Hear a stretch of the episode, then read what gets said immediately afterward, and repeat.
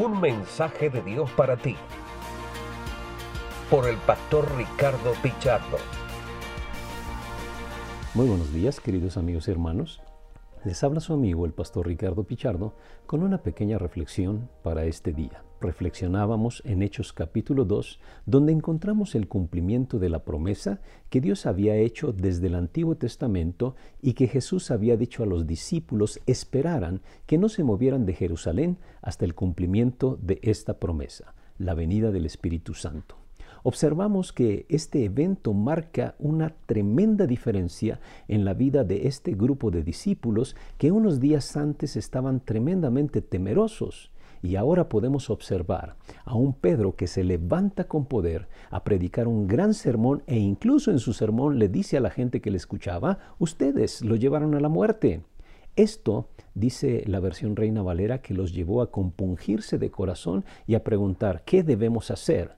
Es cuando Pedro les dice deben arrepentirse y bautizarse cada uno para el perdón de pecados y recibirán el don del Espíritu Santo. Podemos observar en el capítulo 2, en el verso 41, que aquel día se añadieron como tres mil personas. Y no quiero saltar al capítulo 3 sin antes reflexionar en la última porción de este capítulo 2. A partir del verso 42 dice, y perseveraban en la doctrina de los apóstoles, en la comunión unos con otros, en el partimiento del pan y en las oraciones. Y desde el 42 hasta el 47 podemos observar los resultados de la presencia del Espíritu Santo en la vida de los creyentes. En la versión Reina Valera incluso tiene un encabezado que dice la vida de los primeros cristianos. Y en estos cuantos versículos nos muestra cómo es que debe de ser el vivir de la vida en comunidad de la vida en iglesia. Nuevamente verso 42,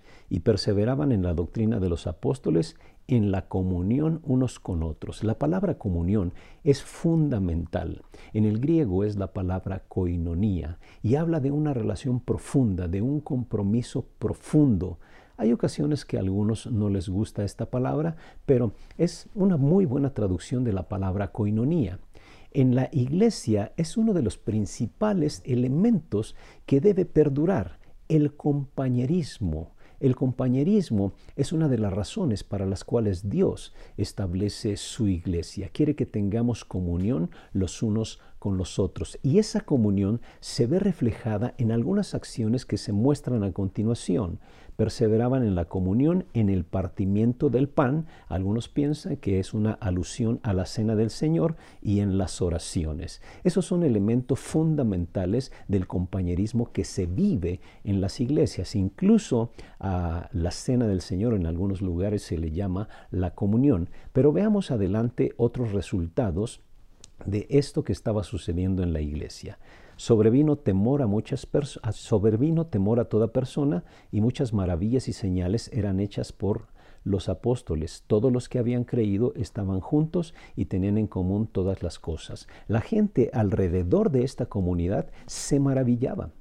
Se maravillaba por las acciones que Dios estaba haciendo por mano de los apóstoles, pero no solamente por ello, sino por la unidad que ahora estaban experimentando.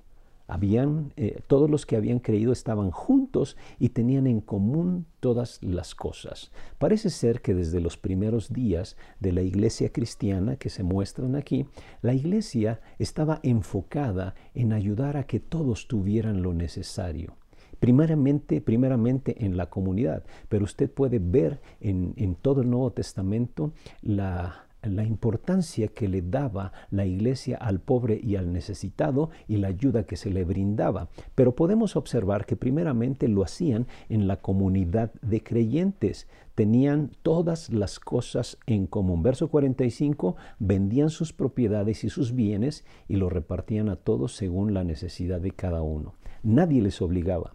Era algo que nacía de su corazón, nacía de esa experiencia de haber nacido de nuevo, de esa experiencia de tener el Espíritu Santo, buscar el bendecir a las personas a su alrededor. De tal forma que la gente vendía sus propiedades y las repartían a cada uno según su necesidad. Y aclaro, a cada uno según su necesidad. No repartían a todos por igual, sino conforme la gente tenía necesidad. Verso 46 perseverando unánimes cada día en el templo y partiendo el pan en las casas, comían juntos con alegría y sencillez de corazón. Esta es una muestra de la clara coinonía que ellos vivían. Compartir la mesa, participar en la adoración, reunirse en las casas, eso habla del verdadero compañerismo. Difícilmente podemos tener compañerismo a distancia. Hoy estamos viviendo un tiempo difícil y cuánto nos necesitamos para estar juntos. Gracias de verdad a Dios por hoy los medios digitales que nos han permitido tener un acercamiento. Pero la realidad es que nos necesitamos y este acercamiento en este momento está supliendo un poco esa necesidad de congregarnos.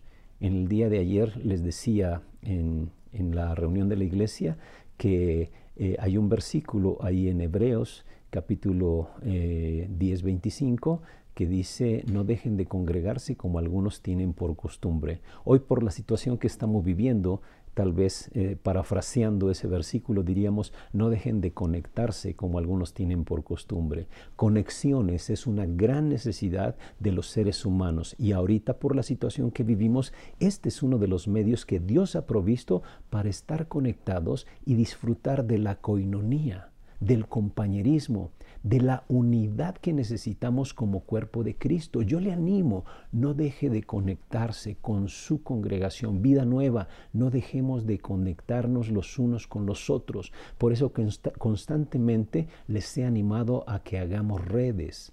Comuníquese con tres hermanos, ore con ellos, platique con ellos, dígale lo que está aprendiendo en este tiempo, oren juntos esa es una manera de suplir este compañerismo en este momento que estamos viviendo. Ya habrá momentos en que nos podremos fundir en un tremendo abrazo, pero ahorita, por la situación que vivimos, los medios digitales nos han ayudado a suplir esta necesidad. Verso 47, alabando a Dios y teniendo favor con todo el pueblo, una comunidad así, donde hay milagros, donde no hay necesitados, donde comen juntos, con alegría, dice, se divertían juntos, pasaban tiempo juntos. ¿A qué, ¿A qué, gente no le gustaría pertenecer a esta comunidad? Y por eso dice que tenían el favor de todo el pueblo. Y la parte final me impresiona. Y el Señor añadía cada día a la iglesia los que habían de ser salvos. Esta es la obra de Dios.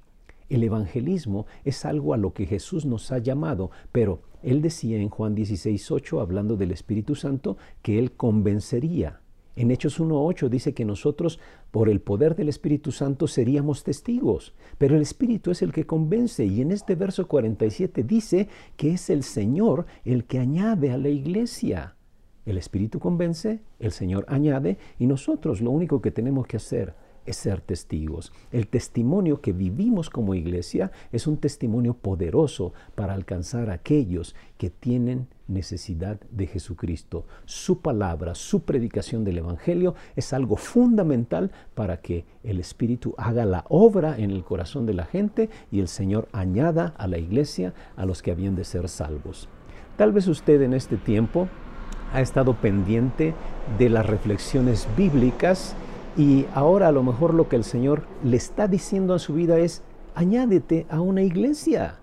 Tal vez usted ha oído las reflexiones bíblicas y hoy lo que el Espíritu está diciendo a su vida es, arrepiéntete, vuélvete a Dios, toma la decisión de seguir a Jesucristo.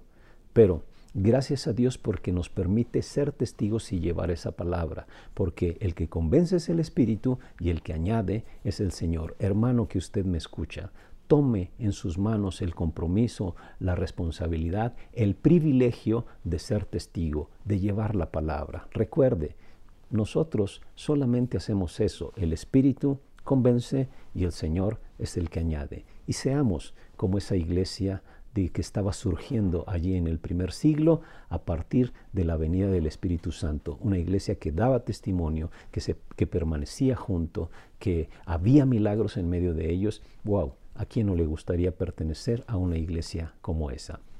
Seamos como esa primera iglesia y usted apropiese del poder del Espíritu Santo para dar testimonio y permita que el Espíritu convenza, que el Señor añada y usted solamente sea un vehículo para compartir el Evangelio de Jesucristo.